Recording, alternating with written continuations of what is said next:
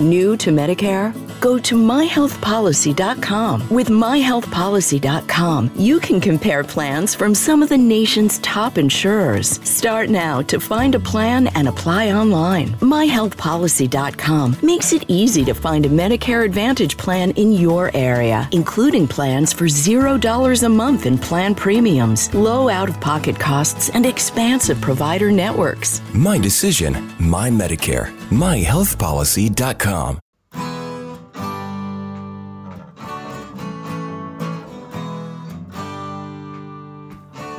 Bem-vindo a mais um podcast do Senhor Tanquinho. Eu sou o Guilherme. E eu sou o Rony. E aqui a nossa missão é deixar você no controle do seu corpo.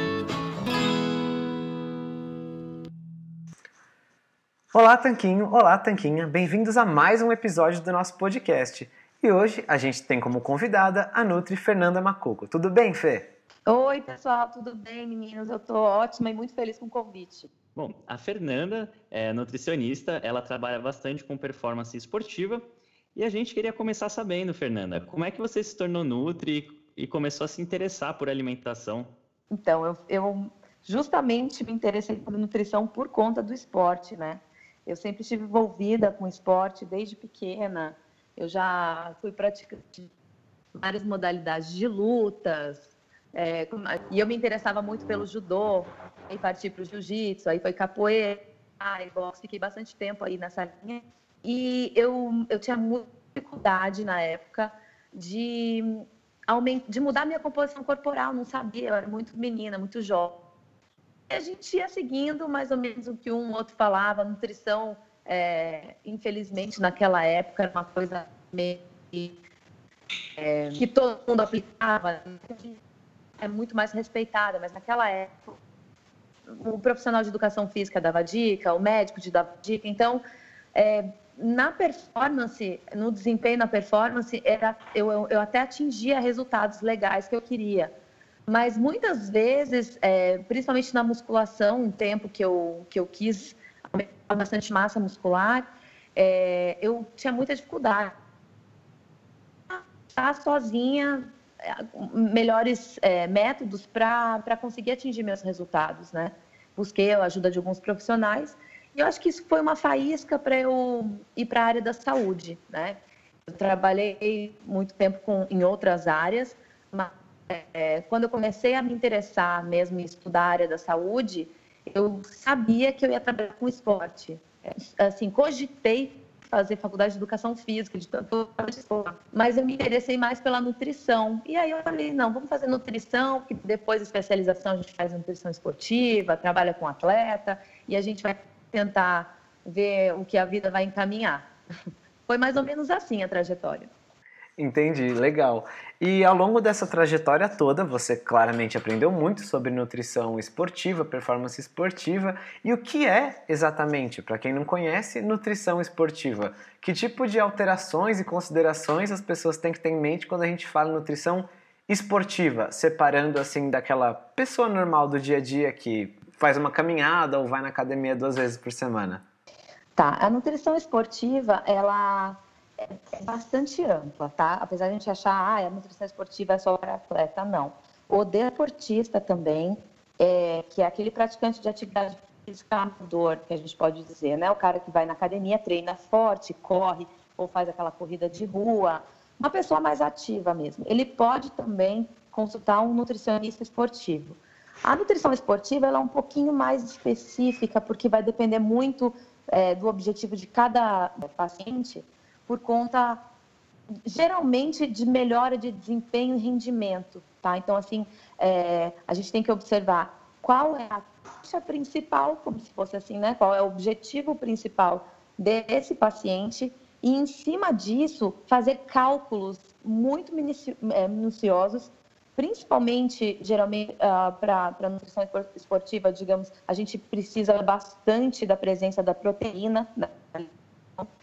É, Observe em si, esse esportista, ele precisa emagrecer, que acontece bastante, apesar de a gente achar que está falando de nutrição esportiva, é só aumento de massa, mas não. Muitas vezes a gente precisa de perda de peso também, tá? de emagrecimento. Então, assim, a diferença da nutrição esportiva para a nutrição convencional é que é um, é um, é um extra. A gente toma um cuidado é, a mais, além do objetivo de ganhar massa ou emagrecer, é, melhorar o desempenho, a performance, a pessoa vai praticar a atividade de maneira mais adequada, com segurança e e que ela consiga atingir o objetivo dela, né?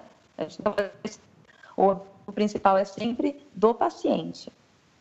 A gente também suplementação, que é um, uma das coisas que a especialização da, da nutrição esportiva proporciona, que a gente geralmente dá uma pincelada na faculdade, quando a gente se, se forma mesmo, né? Sai como nutricionista clínico.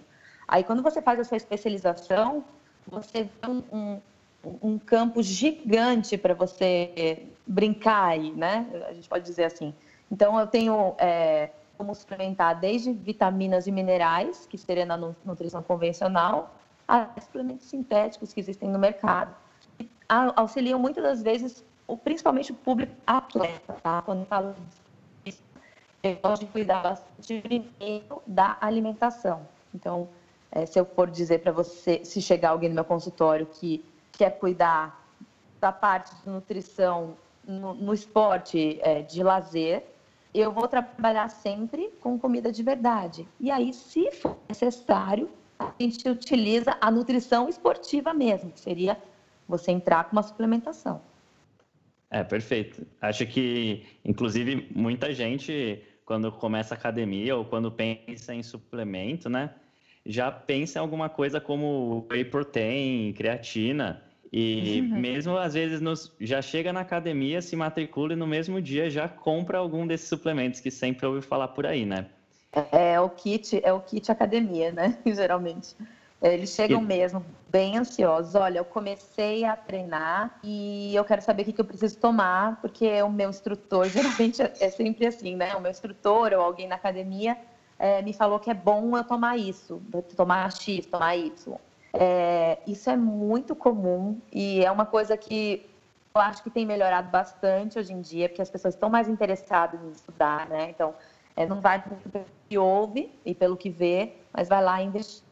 Mas antes a gente tomava assim, né? O que, o que falasse que era bom, a gente ia tomando, vamos tomando.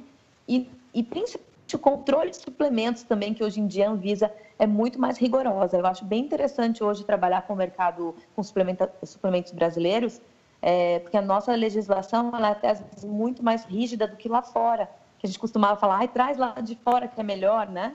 Mas os nossos aqui são muito bem controlados, até muito melhor do que, por exemplo, os americanos, né? Que, que o que está no rótulo ali é o que realmente tem que constar dentro do produto, diferente de outros países que a gente desconhece a legislação. Muitas vezes, muitas das vezes, por exemplo, homens principalmente, que gostam de aumentar massa magra, né, querem ficar mais musculosos, gostam bastante de trazer whey protein de fora, e porque acho que dá mais resultado.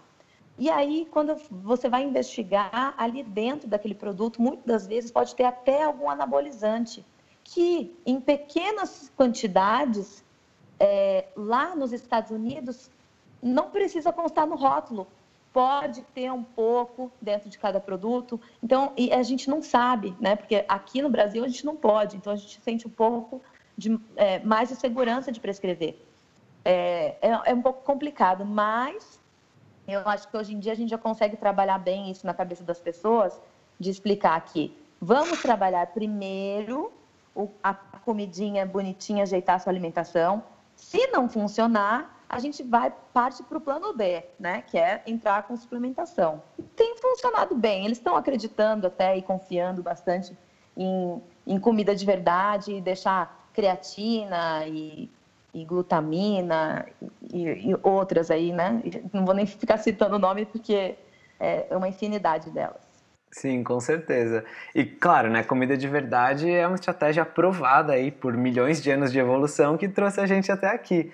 Só que Com certeza. eu acho que muita gente tem um apelo do suplemento porque tem uma aura, assim, é uma coisa mais sexy você vender a solução não nesse pote tal que você precisa, do que ah, você vai comer Exatamente. carne, você vai comer batata, arroz, salada, enfim. Essas coisas não são tão, assim, não encantam tanto os iniciantes, né? Quanto um pote preto com rótulo colorido. Dourado, né? É uma É. coisa bem chamativa. É, e aquela proposta da- de ter uma, na rotulagem um homem muito musculoso, geralmente um fisiculturista, então atrai principalmente aqueles que querem ficar fortes, né? É, eu recebia, eu recebo até, eu tenho um, um canal com meus pacientes, eu recebi um e-mail ontem e um hoje, é, as duas as duas pacientes com a, com a mesma questão. Comecei a academia, eu te falei que eu ia duas vezes, mas eu vou aumentar para três ou quatro. Eu devo suplementar? Então, é- é- essa dúvida realmente é, é uma boa pergunta que vocês fizeram, porque ela está na cabeça das pessoas, sim. né? Então, é, aumentei um pouco a frequência de treino, não significa que eu já preciso aumentar o meu aporte calórico, energético, porque eu vou demandar mais né, do meu corpo. Porque o iniciante, quando ele começa a fazer a atividade física, eu sempre digo, eu não preciso nem oferecer um pouquinho a mais de, de nutrientes para ele, porque é uma fase de adaptação. Nenhum instrutor de academia vai dar um treino de hipertrofia super pesado ou intenso, um HIIT, para um, um iniciante, né? Então, essa, essa primeira fase, pode comer direitinho como se você estivesse fazendo uma caminhada. Depois a gente vai, depois da adaptação, o próximo passo, está se sentindo bem, a gente vai ajustando a alimentação. Não está dando certo, vamos conversar sobre suplementação. Mas é, para mim, no consultório é a última fase. Ah, faz total sentido, né? Conforme a pessoa progride, ela consegue ter mais volume de treino, mais intensidade e as demandas vão mudando. Sim. E é claro que é uma coisa muito individual de, de cada pessoa e da fase em que ela se encontra nessa, nessa evolução, digamos, no esporte. Mas o que separaria, assim, uma pessoa, igual você falou, um iniciante, como se estivesse fazendo uma caminhada, de uma pessoa que já está mais avançada? Como é que a pessoa que está ouvindo a gente agora pode saber onde ela se encontra e para saber se ela, quando ela deve procurar um nutricionista esportivo, quando que a demanda dela está mais exigente nesse sentido? É, eu acho que assim, é, a gente sempre tem que olhar e ouvir o nosso corpo, né? Então, é, bem, eu já faço uma atividade física, já estou bem, estou super avançada, mas eu estou estagnada.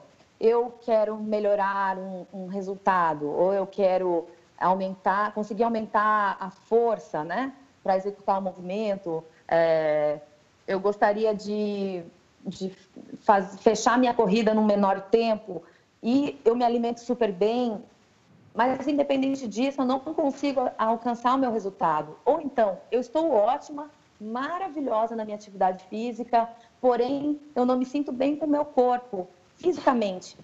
Ou então eu não me sinto bem com o meu corpo esteticamente. Então, qualquer um desses quesitos, eu acho que valem bastante é, pensar em buscar uma ajuda, né? Porque o nutricionista ele ele vai olhar o, o, os pontos não isoladamente, mas um contexto, né? Que muitas das vezes a, o paciente, a pessoa, aliás, não consegue identificar o que pode, o que eu posso estar fazendo de errado, né?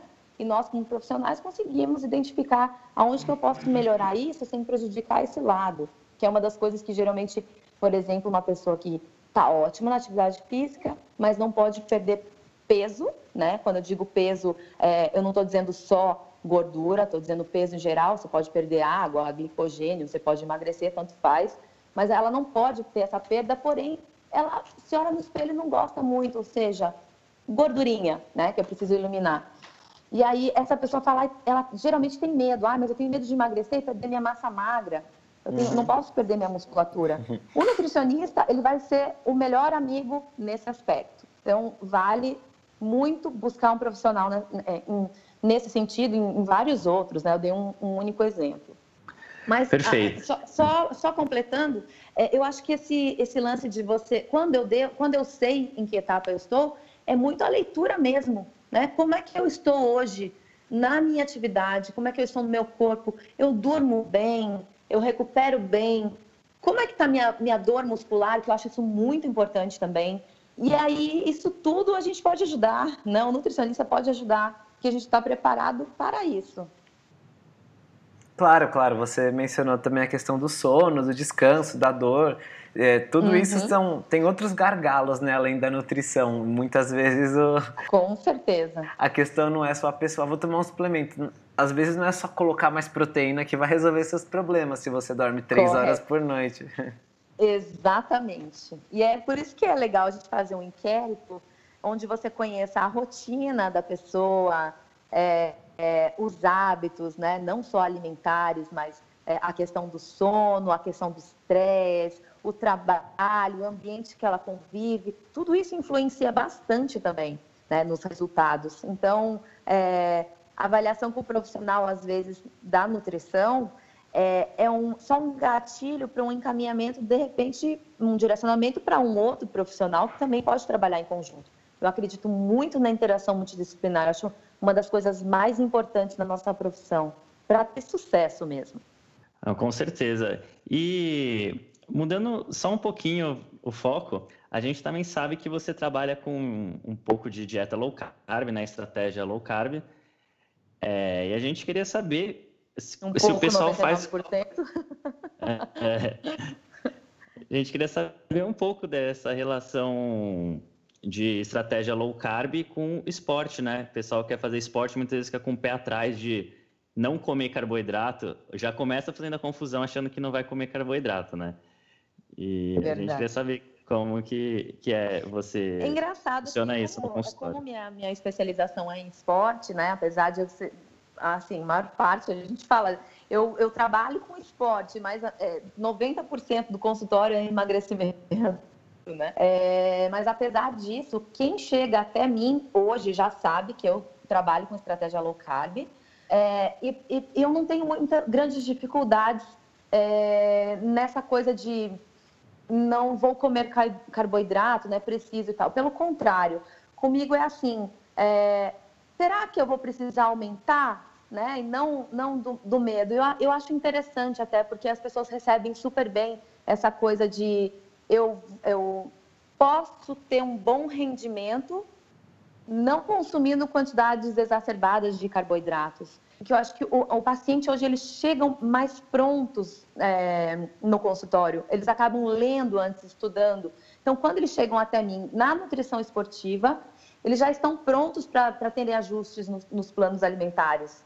É, aumentar a proporção de carboidrato. Eu acho bem interessante é, trabalhar é, na maior parte das vezes, se não for atividade de força, tá? Estou falando de endurance, por exemplo, trabalhar com baixíssimo carboidrato, é, por conta de a gente poder é, trabalhar mais com gordura e perdurar essa energia aí do, durante uma prova, por exemplo. É, nós temos resultados muito bons, é, os, os, atletas gostam bastante dessa, dessa substituição, né, dessa troca que a gente faz é, entre tirar o foco principal do carboidrato e, e transportar é, para a gordura. Funciona bem, é, eles recebem legal e assim a primeira fase, né, que é aquela adaptação, é a fase de desafio, porque é onde a gente tem que conversar bastante com o paciente que pode haver uma queda no rendimento, inicialmente, até uma adaptação. Então, a gente tem que ver a fase que aquele atleta está. Você está próximo a alguma prova? Estou. Opa, então não posso mudar drasticamente, mas eu posso já começar devagar a, a, a mudar, fazer uma pequena mudança nessa estratégia, né? Eu posso começar a retirar, não, não, não deixar tanto carbo. Vamos reduzir um pouquinho, não precisa estar very low carb, mas eu posso deixar aí umas 150, 180 gramas de carbo dia. É, e depois ir reduzindo, né? Até a gente chegar. Eu tenho um atleta de. Eu tenho um maratonista que ele vive em cetose, tranquilamente, né? Tranquilamente. Diabético tipo 1, principalmente, né? O meu diabético do tipo 1, eu sempre busco introduzir dieta cetogênica e tenho vários que correm bastante, corredores de rua mesmo, não são atletas, né? São amadores. É, mas que correm aí é, até 21K, eu acho incrível, eles vão super bem. Ah, que legal! Nossa, muito bacana saber disso.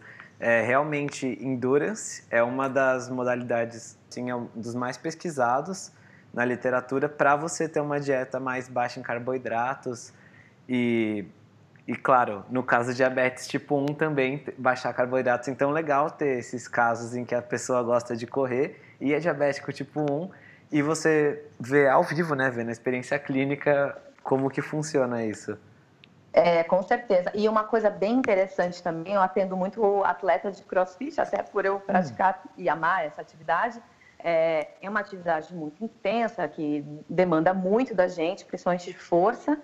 E, e, eu tenho dois atletas que são atletas profissionais mesmo da, da área, né, que são os únicos que são que realmente competem, vivem com esporte. E e é, o legal é que cada um, é, a nutrição esportiva também é muito individual, é ainda mais individual do que uma nutrição convencional clínica, porque cada um responde de um jeito, né? Então, eu tenho uma atleta, por exemplo, que ela, ela não está em cetose, tá? Mas ela está em 80, 90 gramas de carbo e nas provas ela prefere, ela já me relatou que ela prefere ficar com castanha e queijo do que de repente comer uma batata doce, que ela se sente muito melhor com a fonte de gordura do que com a fonte de carbo. E também eu já tenho outro que prefere aumentar um pouquinho o carbo na semana de, de, de treino é, antes da competição e na competição vai lá para uns 200, 250 de carbo, bastante. É uma pessoa que gosta de trabalhar, de, de, de competir com o glicogênio muscular lá entupido, sabe? Então, é, é muito individual mesmo, mesmo. Então, é, tem pessoas que vão responder super bem com uma dieta é, baixa em carboidrato e não perder o rendimento, e tem outros que vão se sentir melhor ainda é, com uma dieta com um pouquinho mais de carbo. É por isso que a gente tem que respeitar. É, na verdade, é o atleta que vai dizer para a gente como é que ele está se sentindo. E nós temos que respeitar os sinais do corpo e adequar a alimentação de acordo com o relato deles.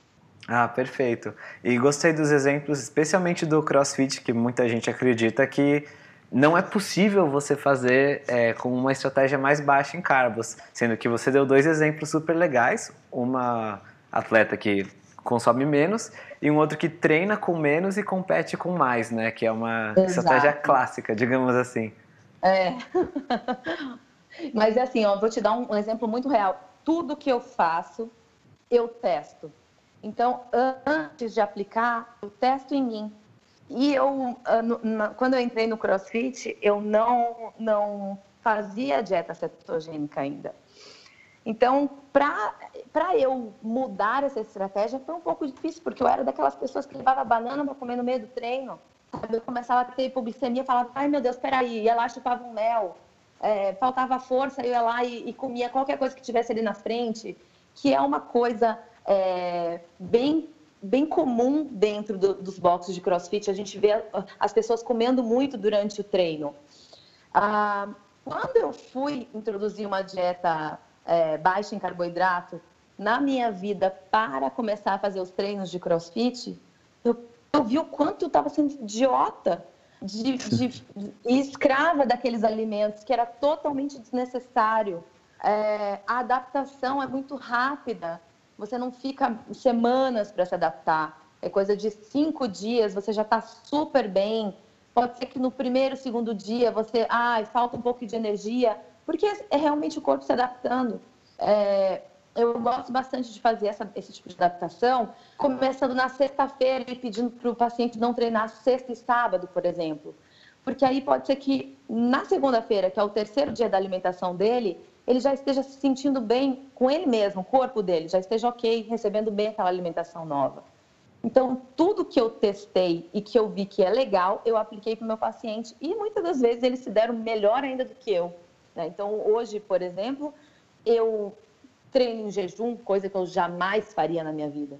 Treinar em jejum é super tranquilo quando é corrida, ok, mas uma atividade de força que demanda muita intensidade, dá um pouquinho de, de receio, assim, né, de, de você é, aplicar para um, um paciente. Mas como eu testei em mim e vi que, nossa, super tranquilo, para que, que eu preciso comer para treinar se eu estou ótima? Eu, tô aqui, eu sou uma queimadora de gordura hoje em dia. Então, eu posso acessar aqui essas reservas para me sustentar dentro dessa atividade.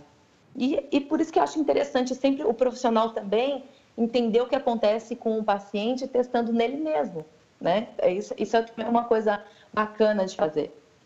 É verdade, tem toda uma questão de que você tem a pele no jogo, né? Você fala da estratégia sendo que você já usou. Isso é muito mais legal do que, às vezes, alguém que só ouviu falar de uma estratégia, mas nunca sentiu na prática os efeitos.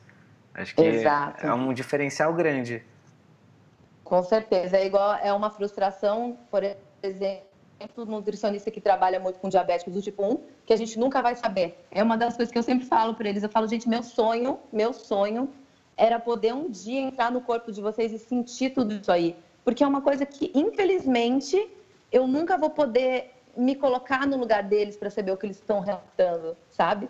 Então, é, é, é, eu, eu amo demais trabalhar com diabetes e e principalmente com exercício, porque uma coisa, o diabético do tipo 1, cada um responde de uma maneira totalmente diferente. Então, uns, a, a glicemia a, a, sobe durante a atividade, outros caem. Então, é, também é bem individual, né? O nosso corpo é, é uma coisa incrível, assim, cada um responde de uma maneira mesmo. E, e essa, essa coisa de você é, entender o que está acontecendo no corpo da pessoa é, faz com que você tenha mais sucesso na sua estratégia, né, no seu, na sua prescrição. E essa é uma coisa que hum, eu, eu, discuto com alguns pacientes. Eu falo, gente, eu gostaria muito de saber o que tá, como é que é para vocês, né? Porque a gente estuda, a gente sabe o que tem que fazer, mas a gente não, não tem como se colocar no lugar. Uhum. Né? E eu estou dando um exemplo. Tem várias outras coisas que a gente não tem como se colocar no lugar. Mas é por isso que é importante a gente testar. Tem que testar mesmo. Certo. Ô, Fê, e uma outra dúvida que surge bastante para a gente, que a gente até gostaria da palavra de uma nutricionista, é com relação, é, você já falou do crossfit, né? Mas com quem busca hipertrofia na academia. Muitas vezes as pessoas acham que sem comer carboidrato é impossível ou é muito mais difícil ganhar massa muscular. Talvez até pela questão do glicogênio não pareça tão volumoso, né? E o que, que você uhum. pode falar sobre essa questão? Tá. É, eu também trabalho com low carb em hipertrofia, tá? É, o que muda é que quando eu quero uma construção de massa magra, eu tenho que oferecer mais energia do que meu corpo demanda, tá? Então eu preciso consumir mais calorias do que eu preciso para exercer minha atividade diária, tá? Porque eu preciso fazer com que esse músculo cresça. Como é que eu faço isso? Eu tenho que escolher os alimentos da melhor maneira possível, né? Porque senão eu poderia consumir qualquer coisa que tivesse mais calorias do que meu corpo demanda. Mas não, tem que ter qualidade nessa alimentação. Então, como é que a gente faz? A gente começa dando ênfase para a proteína, tá? Que é a proteína que vai construir esse músculo de, é, é, e, e, fazer com que você consiga é, mais facilmente chegar no seu resultado. Tá? A gente precisa dessa proteína, da quantidade proteica é o primeiro cálculo que a gente faz. É, pensando que eu, vou, eu terei uma dieta um pouquinho hiperproteica, eu vou decidir entre carboidratos e lipídios. Então, se eu quero fazer uma estratégia de ganho de massa com a low carb, eu vou aumentar a minha gordura, certo? Então, vou aumentar a gordura dessa alimentação, vou uhum. manter a proteína um pouquinho mais alta e o carboidrato bem baixo. Resultados? Com certeza.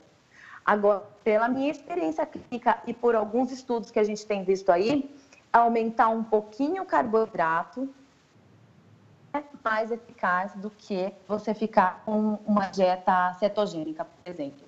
Não estou dizendo que você é, trabalhar com low carb não vai fazer com que seu músculo cresça. Não, você vai ter hipertrofia também, mas a velocidade é diferente. Vai do que? Da, da, sua pressa, do seu objetivo, né? Do quanto você... É, do, do porquê que você precisa disso, né? Se é realmente fator estético, se é porque você tem alguma atividade que você precisa exercer, você precisa aumentar isso, por, alguma doença, a gente tem que considerar isso também. Mas eu gosto de trabalhar com um pouquinho mais de carboidrato sim para hipertrofia.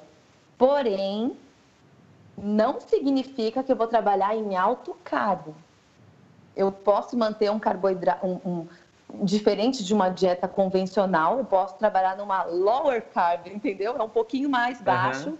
do que geralmente, tradicionalmente, a, a nutrição pregaria. E tranquilamente ganhar massa magra. Não preciso é, ficar entuchando carboidrato para ter hipertrofia, não. Eu preciso cuidar mais da qualidade da proteína da alimentação, da qualidade do lipídio, da qualidade do carboidrato. Ah, isso é muito legal que você falou. Tudo que você falou, no caso. Mas esse último ponto de cuidar da qualidade, de onde vêm essas coisas, é muito importante. Até porque a nutrição, como obviamente você pode comprovar, não é só macronutrientes, né? A gente tem toda uma, uma gama de outros fatores envolvidos. Com certeza. É, se a gente for falar em calorias, né? A gente pode uhum. falar em calorias para emagrecer e calorias para aumentar a massa magra, né? Para você ganhar peso. É, mas calorias, elas não significam nada, né? Se a gente for olhar isoladamente. Eu tenho que saber quais são as fontes que vão me fornecer essas calorias para que eu promova a saúde, não apenas chegue no meu objetivo. Até porque, se você consumir um monte de besteiras para ter mais calorias. Eu vejo gente consumindo bala durante o treino, sabe? É um negócio, aqueles mentos, uns negócios. Eu falo, gente, qual é o propósito disso? Ai, foi o meu médico que passou. E aí Nossa. eu penso, meu Deus do céu, é, é sei, é fácil ofertar caloria, né? Mas e quais nutrientes que tem ali dentro, né? Para você ter um resultado bom, para você ter uma qualidade muscular, para que você preserve seus órgãos, né?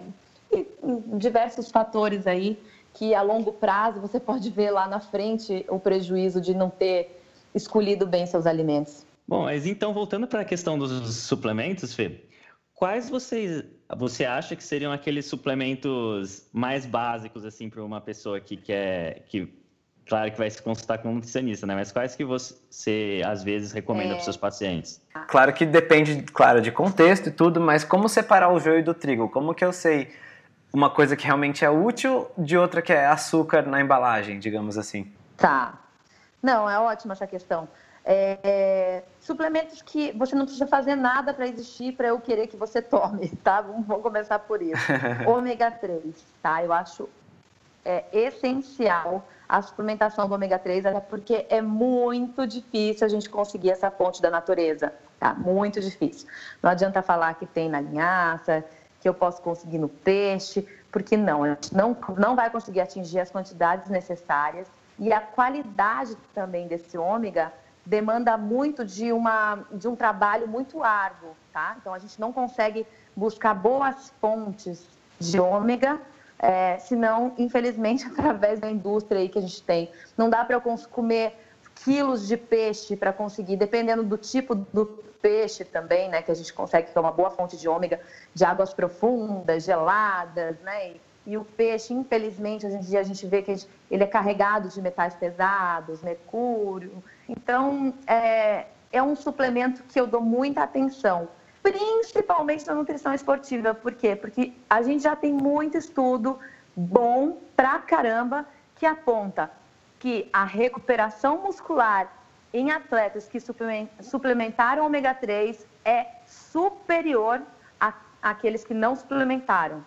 Então, visando recuperação muscular, é, o processo cognitivo, a, o ômega 3 também auxilia no controle do colesterol. Eu acho bem é um, é um suplemento que assim eu tiro o chapéu, tá? É, whey protein, né, que o pessoal gosta bastante. Hipertrofia, dependendo, de repente, aquele paciente não tem tempo para consumir a, a, quantidade de proteínas necessárias no dia, é, ele, não estou falando de emagrecimento, tá, mas estou falando de hipertrofia, eu acho muito mais importante, é, considerar que, de repente, o whey pode entrar dentro dessa estratégia sim, tá? Creatina é uma coisa que ah, só se a pessoa precisar de uma urgência para aumento de força e vai ser um auxiliar.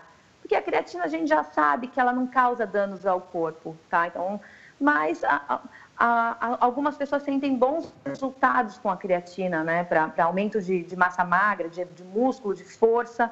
É, a creatina pode entrar aí, mas vai depender daquele contexto que você acabou, inclusive, colocou na questão aí, né? Que vai depender do, do que, do qual objetivo seria dessa pessoa, de como ele está, né? Uh, magnésio também eu acho é, bem importante, né? Os minerais a gente, a gente, também dá uma olhadinha, dependendo do exame como tiver, lógico. Se tiver necessitando nos exames, a gente vai suplementar. Mas às vezes o magnésio, ainda que esteja tudo bem, para corredores, por exemplo, que vão, vão correr cetose, pode acontecer uma perda hídrica, onde a gente perca muito sal também. Então, é legal fazer uma suplementação de magnésio, tá? Para evitar câimbras. Deixa eu ver qual, qual mais. Ah, basicamente são esses, viu? Não, é um... não costumo prescrever outros, não. E a vitamina um outro... D? Que a gente... Ah, vitamina D. Nossa, é. meu Deus do céu, né? O nosso hormônio, a nossa vitamina hormônio maravilhosa. Não, vitamina D, infelizmente, é 99,99% dos casos no consultório é, necessitam de suplementação, tá? É, não fico dando um monte de gema de ovo para dizer que vai, vai recuperar tudo bem, porque isso é um mito, tá? Então, a vitamina D, a gente precisa realmente entrar com suplementação e é, para fortalecer o sistema imune ainda, já também é bem comprovado que a vitamina D auxilia nesse, nesse, é, nesse processo. Então, é interessante a gente trabalhar com níveis um pouquinho mais altos dessa vitamina na suplementação, né? Para que você fique aí até na margem de chegar quase 90 nos resultados bioquímicos, tá? Então, a gente fica medindo, dosando, ver o que é interessante, se a gente faz uma carga mais alta para chegar é, num determinado resultado ali. Depois vai mantendo, não deixa essa vitamina cair, para o sistema imune ficar legal também.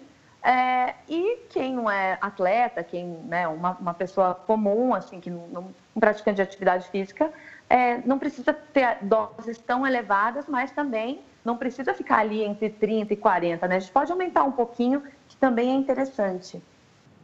É, sendo que acho que grande parte das pessoas deve estar até abaixo de 30, por não suplementar muito, e não se expor ao sol. Muito, muito. E ainda que com a exposição ao sol, eu vou te dizer, eu moro na Bahia hoje em dia. É. Eu fiquei impressionada com os meus próprios resultados, porque eu estou sempre exposta ao sol, pratico atividade no sol e fico um tempinho sem protetor, aquela coisa com o cabelo preso, sigo todo o protocolo de depois não tomar banho depois de um tempo, né, não entrar na água também para essa vitamina absorver totalmente, é, ser sintetizada, mas infelizmente, assim, tava com. A última vez que medi, tava com 40, fiquei super chateada. Falei, nossa, gente, você jura? Nossa, e cadê? Então, é realmente difícil, né? Em compensação, eu já, teve, eu já tive pessoas do sul, branquinhas, que estavam com a vitamina D ótimo, não tinham nem suplementado. Eu falei, ó, casos a serem estudados, né? Então, a gente realmente tem que avaliar exame bioquímico, tá? Isso é muito importante, muito. É, rapidinho, acho que um outro suplemento que o pessoal fala bastante, que eu pelo menos escuto várias vezes na academia, é sobre o BCAA. O que, que você podia falar sobre ele? Olha, o BCAA, vamos falar de, de literatura, tá? Então, na literatura, o BCAA, quando comparado, o BCAA primeiro que está presente dentro do whey, né? Então, quando Exatamente. eu vou suplementar, se eu, se eu preciso, para qual é o propósito de eu suplementar BCAA? Ah, eu quero esses aminoácidos para melhorar na, minha construção de massa magra, que é geralmente o que o pessoal utiliza. É, então, vamos entrar com whey, que é muito mais completo, e o resultado, quando comparado a estudos BCAA, isoladamente não traz bons resultados. Aliás, traz tão pequenos que não são é, nem significativos. Então, o BCAA é aquela coisa pega o seu dinheirinho e, e guarda no seu bolso bonitinho para comprar uma outra coisa que você precise, um, um alimento mais naturalzinho. E, e, e deixa para investir, se você quiser, nos suplementos. Prefiro o whey, que tem as quantidades ali dentro de aminoácidos, que são essenciais também para auxiliar nesse processo de hipertrofia. Porque o BCA isoladamente, isso é, isso é bem legal, vou fazer um post sobre isso. É, hum. Porque é legal a gente mostrar os estudos, né? Ele não, não é eficaz. Ah, e até porque acho que uma questão também que está envolvida no BCA, no uso de muitas pessoas do BCA, é que muita gente eu vejo tomando em cápsulas e aí é uma coisa, é uma quantidade bem pequena, enquanto se a pessoa tomasse Exato. um scoop de whey, ela tomaria 5, 6 gramas de BCAA e às vezes ela toma duas cápsulas Com no lugar. certeza. Mas aí o que acontece? Hoje em dia as pessoas já ouviram falar disso, aí eles ficam tomando muitas cápsulas. Sabe? Ah, mas e se eu tomar muitas cápsulas? Eu falo, nossa, mas você não precisa disso, né? Então, é, é- uma, é uma coisa assim que a in- a indústria, infelizmente, ela conseguiu colocar na cabecinha de todo mundo tantas coisas, até aqueles pré-treinos, né? Que é uma coisa horrível, aquelas coisas de... é, até me fugiu o nome agora. é, Óxido como é eles nítrico, cafeína, tem várias. Não, eu digo é. o nome disso, desse pré-treino, é um. Eles tem um nome até, um, não é termogênico, eles utilizam. Ai, agora me fugiu. É como se fosse assim um, um, um despertar de tudo, assim, nossa, eu vou tomar isso porque é um explosivo para o meu corpo começar a fazer atividade, como se fosse te dar energia. Mas dentro daquela, daquela, substância, daquela, daquela na composição daquele suplemento, geralmente você tem a cafeína. Então a gente pode suplementar a cafeína se você quiser. Você não precisa tomar isso aqui, que tem tantas outras coisas, né? Tem vasodilatador ali dentro. É, é um pouco complicado você suplementar sozinho, né? Sem um auxílio médico. Existe a medicina esportiva também que pode te, cau- te calçar, pode calçar, aliás, a prescrição muito melhor do que um nutricionista, né? É, porque a gente também não tem coisas que fogem da nossa ossada, a gente precisa do, do auxílio médico. E, e aí, nesses casos, assim, quando a pessoa insiste muito, eu falo, olha, eu acho melhor você fazer um exame direitinho para ver como é que está seu coração e conversar com seu médico, porque do meu consultório você não vai sair com prescrição desse tipo de. É, muitas Nossa, vezes. eu vou a- lembrar, até o final eu vou lembrar do, do, do nome desse, como eles chamam esse blend. Ah, tá bom. É, até porque às vezes a pessoa, o ingrediente principal é a cafeína, a pessoa podia tomar um cafezinho que ela gosta no lugar de comprar é, isso. com certeza, com certeza. E é claro, a gente E podia qual outro suplemento? Tem alguém mais tem Ah, dúvidas? algum glu- suplemento? glutamina, as pessoas estão tomando bastante É agora. verdade. Glutamina. A glutamina. né? Eu, eu dei uma bela estudada na época. é, a gente pincelou muitos, muitos artigos e também é uma das controvérsias, porque a glutamina ela au- auxilia no, sistema imune também, né? Ah, porém, em pessoas que estão mais debilitadas ou em atletas é, de alto rendimento, aqueles triatletas, por exemplo, que a atividade é tão intensa, tão intensa, a ponto de eles ficarem até doentes depois, né? Muitos deles não aguentam, caem, ficam é, depois de uma semana. É uma, uma atividade, é um, um- uma, uma, como é que fala? Um, um esporte, né? Muito estressante, né? Então, é, o corpo muitas vezes precisa de uma, uma reposição mesmo, né? De- até mesmo para o sistema imune, probióticos, a gente utiliza muito nesse tipo de atleta, que também é um suplemento que eu lembrei agora, que tem que sair do Boa, bem consultório com, com probiótico.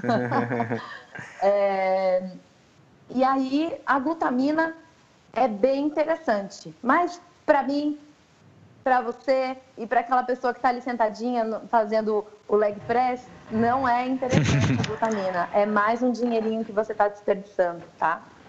É, eu achei, gostei do que você falou, porque muita gente nos, em esportes mais intensivos, como esses que você mencionou, considera a glutamina até um condicionalmente essencial, né? Que você, dependendo das condições, do sistema imune e todo o resto, talvez seja interessante suplementar, mas exatamente como você disse, quem está ouvindo esse podcast enquanto está sentadinho no carro e depois vai fazer leg press ou está caminhando de maneira tranquila pelo bairro, não provavelmente não precisa de glutamina. Com certeza. Se, for- se se preocupar bastante com o sistema imune, entra com probiótico. né? A gente tem bastante opções hoje em dia nas prateleiras aí, não precisa ser manipulado. Todo mundo acha, ah, mas eu tenho que manipular. Não, tem bons probióticos na- nas prateleiras é, das farmácias, os liofilizados, né? A gente tem que tomar bastante cuidado também na escolha da farmácia de manipulação, isso é bem importante tem que ter muita confiança. É, E também você pode utilizar os naturais, né? O iogurte é um probiótico natural. Sim, sim, o chucrute também, que, né? Que, que, criam nessa microbiota intestinal. É, é, muita coisa, muita opção. A gente tem hoje em dia os kombuchas, kefir, né? Tanta coisa bacana aí que você mesmo pode cuidar, inclusive, né? Até uma terapia. É, mas o iogurte eu acho mais prático e tão bacana, um salaminho, né? A gente tem aí os artesanais no mercado hoje em dia, no mercado negro, né? Que a gente pode dizer, né? Porque hoje em dia é tudo tão difícil para gente, tudo é mais complicado que a gente tem que apelar né, para a dificuldade para conseguir é, um alimento decente na nossa mesa, né? Porque o que tem ofertado aí é cheio de conservante, nitrito, nitrato. É, mas esse tipo de alimento aí, inclusive o chucrute, né, o repolho, pimenta, batata doce também é uma, é, um, é uma boa fonte de prebióticos aí. E, e vocês sabem a diferença entre prebiótico e probiótico? Probióticos já são as bactérias ali, né, que estão presentes e o pré-biótico é um alimento delas. Né? Então, quando você tem a junção dos dois, você tem um simbiótico, que geralmente é o que você encontra lá nas prateleiras do supermercado. E uma curiosidade só também que o pessoal deve ter, que já recebi algumas dúvidas, é que muitas das vezes no rótulo desses simbióticos, o, a fonte do, do pré-biótico uh, é, uma, é uma fonte de açúcar, né? Porque, na verdade, é necessário ter a presença de um pouco de açúcar para a fermentação acontecer. Mas quando aquelas bactérias fermentaram aquele açúcar, ela está inexistente, mas ela precisa constar no rótulo. Então não precisa ficar desesperado porque está tudo bem, aquele açúcar ele não vai para o seu organismo. Ele já foi comido pela bactéria, já digamos assim. Já foi consumido, assim. exatamente. Ah, e uma outra fonte que as pessoas têm tido dúvida também recentemente é o amido resistente nesse tema de pré-bióticos. É, o amido resistente é, é um, assim, eu gosto de utilizar bastante, principalmente a fonte da banana verde, né? É, tem até uma receitinha que eu gosto de passar é, para quem tem dificuldades, né, de, de é, ir no banheiro, né? Então, ah, eu tenho intestino é, preso, ou então tem ressecamento de fezes, não consigo, ou então mesmo aquela síndrome do viajante, né, que é aquela pessoa que vai, quando ele viaja, trava o intestino, e tem uma receitinha básica, né, no amido resistente que é presente na banana verde, tem que ser verde, que ela, se ela for amadurecendo, aquele, amadurecendo, aquele amido vai passar por aquele processo de amadurecimento, né? E ele deixa de, de ser resistente e vai ficando mais simples, né? As moléculas, a, os polímeros de glicose vão reduzindo e acaba que você perde parte daquele, daquele amido né, dentro do, do, alimento. Assim como você pode ter uma banana verde, mas a partir do momento que você cozinha, você também reduz a quantidade de amido resistente daquele alimento. Por isso que é importante e super difícil consumir essa banana verde daquela forma, principalmente quando você arranca do pé, que é quase que difícil de você conseguir. É, as melhores fontes de você encontrar esse tipo de banana é, são os orgânicos, tá? Porque o orgânico, ele não passou por climatização, que é uma das coisas que acontecem, por exemplo, quando você vai no mercado, você vê uma banana que está verde ali. E aí você leva para sua casa e no outro dia ela já amarelou. Ela já passou por um processo de climatização e já houve é, é, um processo de amadurecimento desse, desse alimento, ainda que esteja verde. E aí você já perdeu parte desse amido resistente. Então, por isso que a fonte da banana orgânica, tá? É mais interessante para que você consiga um teor alto nesse alimento de amido. E aí, o que, que a gente faz para consumir? Como é que eu faço para consumir a banana verde? Porque não tenho como comer aquilo ali, né? é, é, é bem complicado. Então, uma, uma maneira, primeiro, para você descascar, que é quase impossível, é, você congela a banana inteira, com casca e tudo. E aí você depois que você quando você for descongelar essa banana, a casca ela já sai facilmente. E aí você pode cortar em dois ou três e voltar ao freezer, né? Embrulha num, num plástico filme, volta para o freezer essa banana, porque esse amido vai ser preservado quando congelado. O que muda é a consistência da banana. Essa banana ela pode transformar deliciosos smoothies, por exemplo. Vocês podem até fazer numa receita de vocês, não sei se vocês já fizeram, mas de repente vocês fazerem um smoothie é, com frutas vermelhas, né? Um iogurte e essa banana verde. Então, eu vou ter o amido resistente, eu vou ter o probiótico do iogurte e eu vou ter uma fonte aí de antocianinas nas frutas vermelhas, né? Então, vou ter um, boas coisas aí, uma boa dose de, de nutrientes para o meu intestino, para o meu corpo no, como um todo, né? Isso é interessante. Mas o amido resistente realmente é o melhor amigo da microbiota. Bom, perfeito. Então, eu acho que isso encerra as dúvidas principais de suplementação que a gente recebe. o foco de tudo que a gente falou hoje foi na parte da comida de verdade. Você mencionou receitas também. E qual que é a importância assim das receitas das pessoas cozinharem e terem um controle maior da alimentação delas? Porque muita gente não gosta de cozinhar, não sabe, acha que é difícil ou acha difícil mesmo fazer adaptações dos pratos tradicionais. A pessoa fala, só sei cozinhar macarrão, como é que eu fico agora? É, é uma coisa bem comum isso aí em, consultório. É, dá para mudar muito a cabeça das pessoas quando você mostra para elas que não é difícil, porque o falar é uma coisa que você absorve momentaneamente, depois na prática você fala, Ih, mas como é que funciona isso aí? Porque ela falou, parece fácil, mas não é. é. Porque tem pessoas que realmente não têm afinidade pela cozinha. Mas o que acontece comigo nessa minha história aqui de nutrição é que as pessoas se transformam, elas descobrem, meu Deus, eu achava que era tão difícil, mas é tão simples. O segredo é Primeiro, você oferecer um bom canal de comunicação para essa pessoa ver, para testar. É, é, por isso que eu gosto de fazer live de receitas, porque as pessoas ficam impressionadas. Elas falam, nossa, como é que pode? É por isso que o canal de vocês é um sucesso. Porque, porque a gente mostra que não tem segredo nenhum. Pelo contrário, quanto mais simples, mais gostoso, mais fácil, mais prazeroso para você executar e consumir aquele alimento. Quando você modifica muito ele, perde muita graça, né? Então, o ato de cozinhar um macarrão demanda às vezes muito mais tempo do que você preparar uma fornada de legumes deliciosos com, com uma, uma fonte proteica ali tudo junto, é, aquela coisa que mistura a, proteína, a gordura da proteína que se solta com os vegetais e, e, os, e as ervas, né? Então, eu não preciso de, de é, sazon, né? Desculpa, não sei se eu posso falar marca, mas não preciso desse tipo de de tempero para agregar sabor ao meu alimento. Os alimentos, eles têm o sabor natural deles, basta a gente é, ter coragem, né, de, de, de, colocar no nosso dia a dia, no nosso prato, de fazer uma compra de supermercado colorida mesmo, bonita, e testar, e testar. Quanto menos tempo você é, gastar na cozinha, mais saboroso fica o seu alimento. Porque se você cozinhar, vou te dar um exemplo do que eu estou falando. Se hum. você cozinhar o seu brócolis lá na água e deixar lá 10 minutos cozinhando, e se você cozinhar no vapor 2 minutos, o seu brócolis vai ter muito mais sabor, muito mais nutriente e vai ficar é, com consistência para você criar muito mais receitas. Você pode aproveitar esse alimento da melhor forma se ele estiver, é, se ele tiver sofrido menos alteração na sua textura. Né? Então, menos tempo, às vezes, é mais interessante ainda na cozinha para você conseguir é, ter mais prática mesmo. Ah, legal, uma dica boa. Assim como a carne fica mais gostosa quando está menos passada, né? Fica essa, Exatamente. essa analogia para o pessoal tempo lembrar. Na cozinha. É menos tempo na cozinha mesmo. Oi.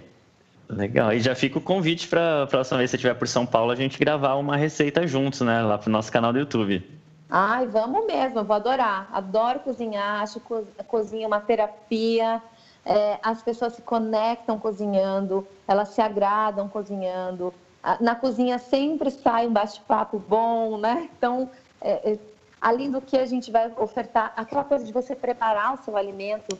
Eu não sei como vocês são, assim, nesse ato, mas quando eu preparo meu alimento, eu coloco ele na mesa, eu penso, nossa, quanto cuidado eu tive para que ele chegasse aqui, Quanta coisa eu pensei é, em misturar sabores, cores, texturas, para que ele chegasse aqui dessa forma. Então, tem muito amor aqui nesse prato, né? É, eu, não, eu, não, consigo, eu costumo dizer que quando eu não estou bem, eu não gosto de fazer comida, porque é, é aquela coisa de você, você passa toda a sua energia para o alimento, né? O amor mesmo, a gente dedica tudo de bom que a gente tem para preparar alguma coisa para alguém ou para nós mesmos, né? Eu não consigo fazer alguma coisa mais ou menos, vou fazer aqui rapidinho o que dá. Não, eu costumo pensar no que eu vou fazer com aquele alimento e não simplesmente comer por comer, porque o ato de comer também é muito importante na nutrição. Eu sentir, eu mastigar, eu estar presente naquele momento que, em que eu estou me alimentando. É por isso que às vezes os profissionais falam: ah, cuidado em comer em frente à televisão, cuidado em comer com o celular na mão. Isso é você se alimentar estando consciente, sabendo o que você está fazendo naquele momento, que você está cuidando do seu corpo, é, que é um momento essencial, que é um momento especial para você, de você estar tá suprindo as necessidades do seu corpo, né? Então a gente tem que prestar atenção em tudo isso. Ah, com certeza. É totalmente diferente. Todo mundo que está ouvindo a gente já deve ter tido a experiência de comer com calma junto de pessoas que você gosta, conversando, e comer com pressa, preocupado com um problema. Não parece nem que é a mesma refeição. Com certeza, com certeza. E olha, um exemplo bem legal hoje, até mostrei nos stories, né? Que a gente costuma ficar presente nos stories. Eu estava no. Eu, eu saí muito cedo de casa, né? Eu vim, vim de São Paulo para Salvador. E, e, eu cheguei com bastante. Eu acordei com muita fome hoje, que não é uma coisa que acontece assim normalmente. E aí eu cheguei no aeroporto, a gente sente mais fome ainda, né? Quando a gente começa a ver um monte de comida, é super normal isso. E eu pensei, não, eu, eu, eu, estou realmente com fome, eu vou tentar escolher o melhor que eu posso, porque isso também é uma das coisas que tem que ser trabalhado na cabeça das pessoas, né? Não é que eu não posso comer nada, eu vou tentar escolher o melhor naquele ambiente que não, que não tem o que eu, o que eu realmente é como, o consumo no meu dia a dia, né? E aí é, eu olhei assim, meu Deus, só tem salgado, pão de queijo, pão, só tinha bolo, só tinha essas coisas isso não tá, não ia, não ia rolar, sabe? Não ia rolar. E aí eu achei uma barraquinha que vendia tapioca. E dentro da tapioca, de, dessa, dessas opções, tinha uma que era uma crepioca, que era uma colher de sopa de tapioca com ovo, né? Ovo batido. É uma panquequinha. Uhum. E, e aí eu falei, quer saber? Eu acho que eu vou escolher essa crepioca, que eu sei que o carbo não vai bater tanto assim, e vou rechear com os vegetais, um, um frango, alguma coisa assim. Quando chegou a minha vez, ela falou: Pois não. Eu pensei: Não, não, não vou. Não vou porque não vale a pena. Eu tenho, eu lembrei que eu tinha uma, uma comidinha low carb na bolsa e eu falei: Não, vou ver se já descongelou, porque estava congelada.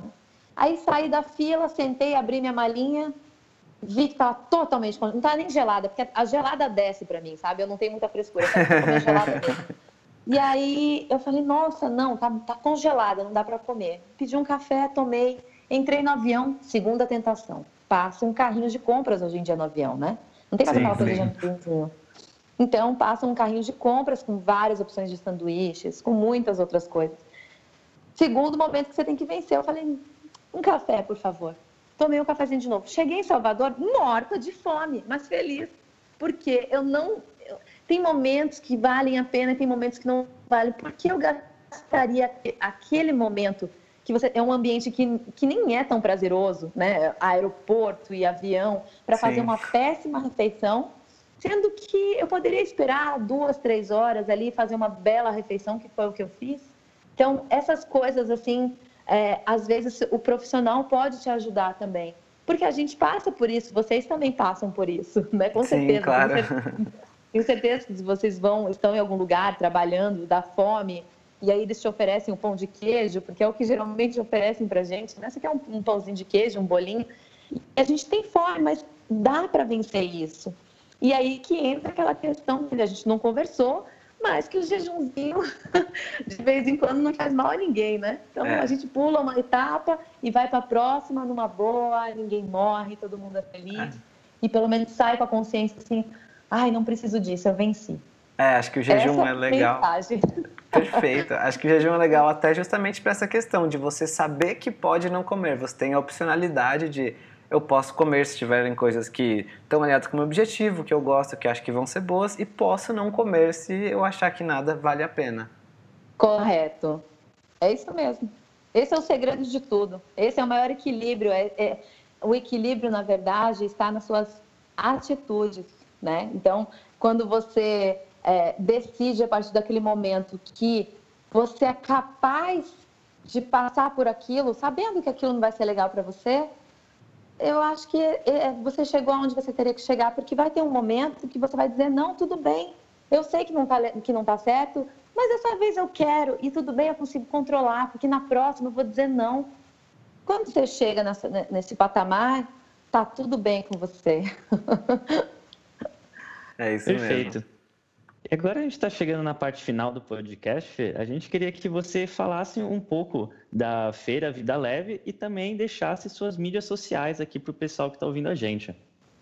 Ah, tá. A, a Feira Vida Leve ah, é uma feira que eu acreditei desde o começo, né? Quando as meninas trouxeram a proposta, pediram apoio, é, apresentaram o projeto, que seria, na verdade, a intenção de unir a maior parte dos produtores artesanais que trabalham com comida de verdade, é, aqueles que acreditam na low carb também, né? Porque ali tem comida de verdade, ali tem low carb, ali tem um pouquinho mais de carbo também, mas que seja comida de verdade. É, e, e, eu falei, não, pode contar comigo, vai ser incrível e tal. E devido ao sucesso né, de, de, das edições, eles estão indo, acho que se eu não me engano, para a terceira edição, é, eles me fizeram um convite, né, se eu poderia me voluntariar, para ensinar justamente as pessoas que não têm nenhuma prática na cozinha, que têm pouca habilidade na cozinha, que não têm condição de pagar um curso de repente, né, porque esses cursos são mais caros mesmo, mesmo é, de estar ah, de, de, poder presenciar, né? Ter essa experiência na cozinha comigo. Então, eu vou estar lá, vai ser uma hora e meia de curso, eu vou ensinar coisas práticas para você reaproveitar também, porque a gente não precisa jogar nada fora, né? O talo não precisa ir embora, a folha não precisa ir embora, não precisa só usar uma parte do alimento, a gente pode reaproveitar. E eu vou tentar passar nessa uma hora e meia o máximo que eu puder de conhecimento para essas pessoas. E, quem sabe, é, trazer outras edições aí, né? Espalhar essa, esse tipo de proposta aí, inclusive para outros profissionais é, poderem abraçar essa causa e ajudar as pessoas a, irem para a cozinha com mais frequência e mais felicidade.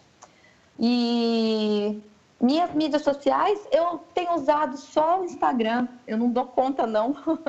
então, meu Instagram é Fernanda Underline Macuco, Macuco, M-A-C-U-C-O. E volta e meia também eu apareço ali cozinhando. A maior parte das vezes, quando eu faço stories ou live, é, é mostrando justamente que você pode ir para a cozinha para se alimentar bem e muito rápido.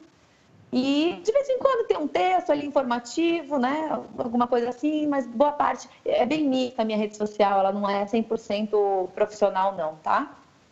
A pessoa pode ver minhas jacas também, que acontece. Sou um ser humano. Claro, claro. E como você falou, com equilíbrio. Quando você jaca é porque vale a pena, não é isso? Exatamente. E depois, a próxima refeição, a gente retoma, porque, afinal, as jacas não fazem parte da nossa rotina, né? São exceções. E jaca não deveria ser, né? Porque a jaca é uma fruta tão incrível. É verdade. Uma jaca. Deveria ser uma pizza. Até porque ninguém exagera com a jaca, né? Exatamente, é extremamente pesada. Eu, pelo menos, como dois gomos de jaca, não aguento mais. E como que o pessoal pode fazer para marcar consultas com você? Tem o um contato lá no Instagram? Ah, tem, tem um telefone no Instagram. Eu tenho um telefone único de São Paulo, né? Que eu tenho uma secretária em São Paulo mas que cuida da agenda de São Paulo e de Salvador. Então, todos os meses eu estou em São Paulo e todos os meses eu estou em Salvador. Ninguém de São Paulo vai deixar de ser atendido e ninguém de Salvador vai, ser, vai deixar de ser atendido em nenhum mês, tá? Eu estou sempre presente nas duas capitais todos os meses. Ah, que bom, que ótimo.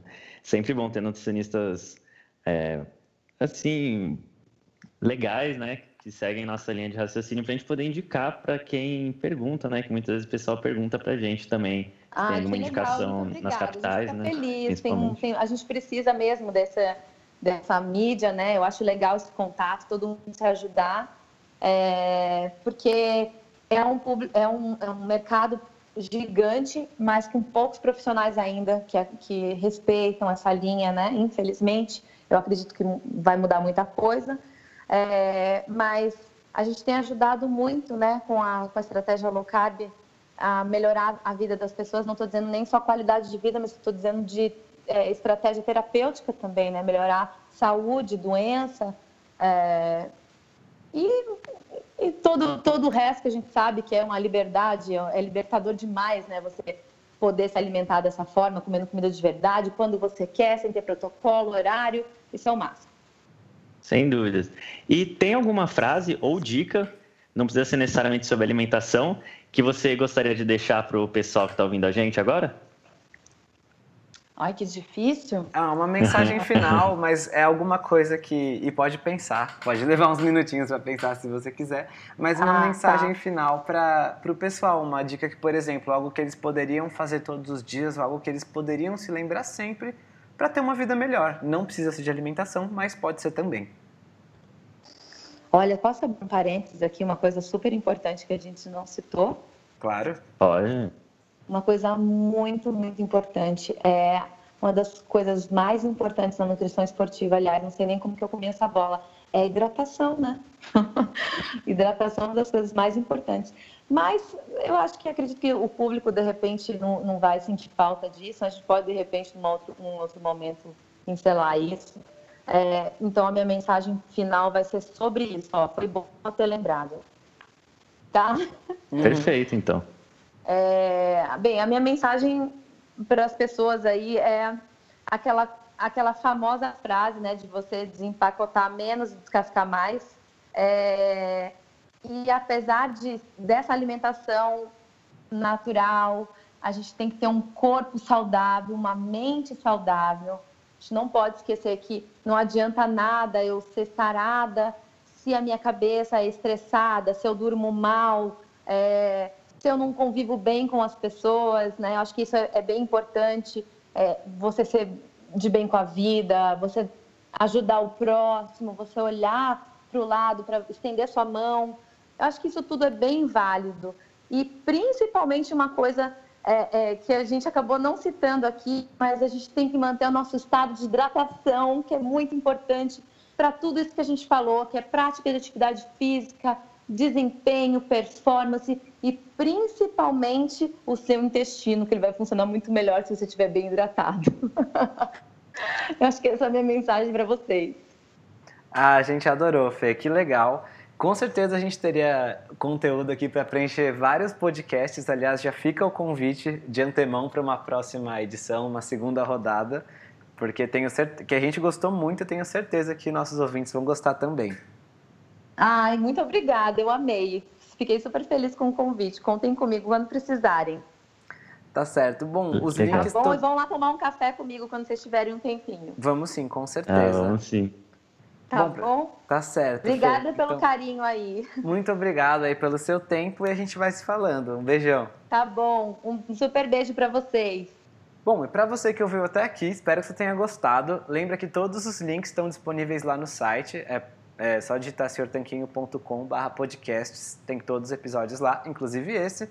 E a gente se vê na próxima semana. Se você gostou, lembra de assinar o podcast e deixar sua avaliação. Ajuda bastante a gente a crescer e esse podcast atingir mais pessoas.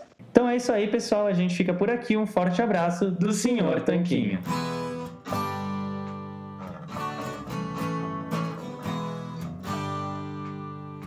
Você acabou de ouvir mais um episódio do podcast do Senhor Tanquinho. Não deixe de se inscrever para não perder nenhum episódio com os maiores especialistas para a sua saúde. New to Medicare? Go to myhealthpolicy.com. With myhealthpolicy.com, you can compare plans from some of the nation's top insurers. Start now to find a plan and apply online. myhealthpolicy.com makes it easy to find a Medicare Advantage plan in your area, including plans for $0 a month in plan premiums, low out of pocket costs, and expansive provider networks. My decision, my Medicare, myhealthpolicy.com. New to Medicare? Start now. Go to myhealthpolicy.com to learn about some of the top rated Medicare Advantage plans in your area, including plans for $0 a month in plan premiums, low out of pocket costs, and expansive provider networks. If you're thinking about a Medicare Advantage plan, myhealthpolicy.com is a great place to go to find a plan that meets your needs. Learn more about your options, even talk with a licensed insurance agent. myhealthpolicy.com. New to Medicare? Go to myhealthpolicy.com. With myhealthpolicy.com, you can compare plans from some of the nation's top insurers. Start now to find a plan and apply online. MyHealthPolicy.com makes it easy to find a Medicare Advantage plan in your area, including plans for $0 a month in plan premiums, low out of pocket costs, and expansive provider networks. My decision, my Medicare. MyHealthPolicy.com.